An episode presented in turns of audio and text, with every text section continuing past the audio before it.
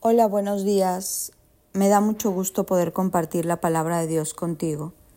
Y en este día quiero hablarte de lo que está en el Salmo 23. Mira cómo dice. En lugares de delicados pastos me hará descansar, junto a aguas de reposo me pastoreará, confortará mi alma, me guiará por sendas de justicia por amor de su nombre.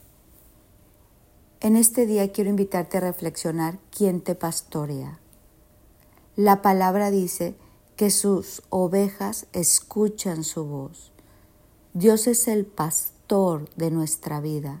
Él es el que nos quiere guiar como guía un pastor a las ovejas. Y dice que cuando Él nos guía como el pastor, nos hace descansar en verdes pastos junto a aguas de reposo, conforta nuestra alma y nos guía por ese camino bueno por amor de su nombre. Es bien importante que nosotros entendamos esto. Dios es nuestro pastor y este pastor está lleno de amor por ti y por mí.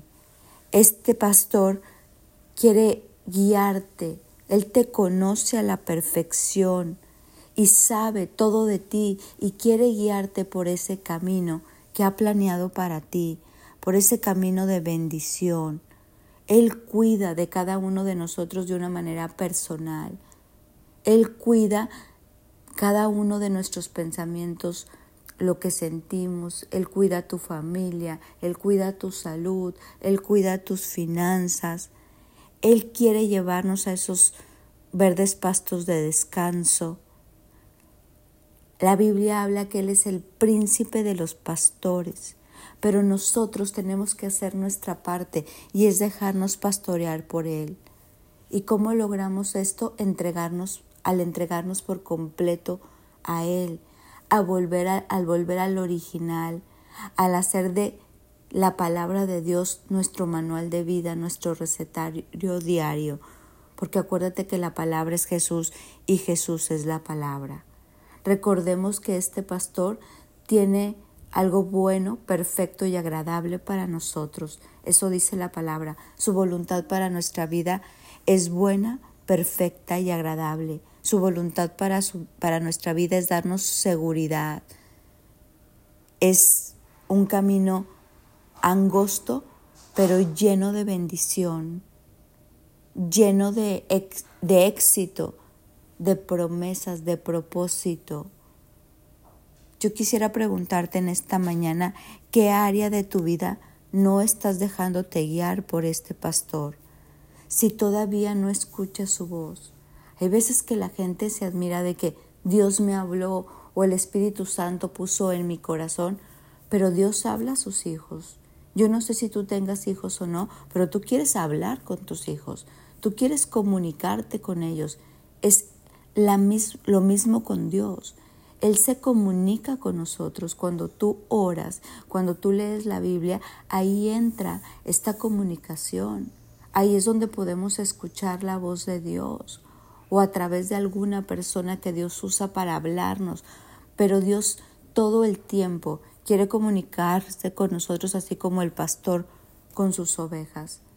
Yo me acuerdo que siempre le he dicho a Dios, Señor, para mí uno de los mayores regalos es escucharte, saber que me estás dirigiendo a través de mi lectura de cada día, a través de algún audio, a través de mis tiempos de oración. Y algo que siempre corroboro, porque el enemigo es el limitador y quiere hacerte creer que eres Dios, es Dios lo que te está hablando, pero a lo mejor es tu anhelo, es tu deseo, a lo mejor es un engaño, es que Dios nunca se va a contraponer con su palabra. Algo donde tú puedes tener claro cómo Dios te habla es cuando estás en oración o buscándolo. Lo que te habla siempre va a ir de acuerdo con su palabra. No se contradice, no se moderniza, nunca se va a oponer a su palabra porque Él es el mismo ayer, hoy y siempre. Si tú estás en un problema, ora.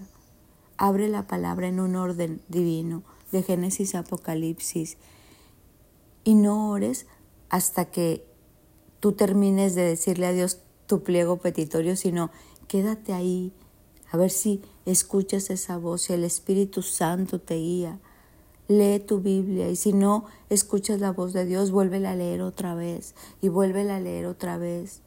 Pide un consejo sabio a gente que esté llena de palabra de Dios y verás cómo vas a empezar a escuchar este pastor que te guiará por sendas de justicia, que te llevará por verdes pastos, que te llevará a tener un descanso, que te bendecirá. Dios quiere hablarte más de lo que tú te imaginas. Búscalo, date el tiempo, porque para tener esta íntima comunión tenemos que darnos un tiempo, porque no es así corriendo, es dándole el tiempo que Él se merece, la honra y el lugar que Él debe de tener en cada una de nuestras vidas. Entonces hoy recordemos a este pastor que nos lleva delicados pastos, que nos hace descansar, que conforta nuestra alma y nos guía por estas sendas. Este pastor hoy quiere hablar a tu corazón y yo sé que lo que va a hablar es agua de vida para tu vida. Mi nombre es Sofi Loreto y te deseo un bendecido día.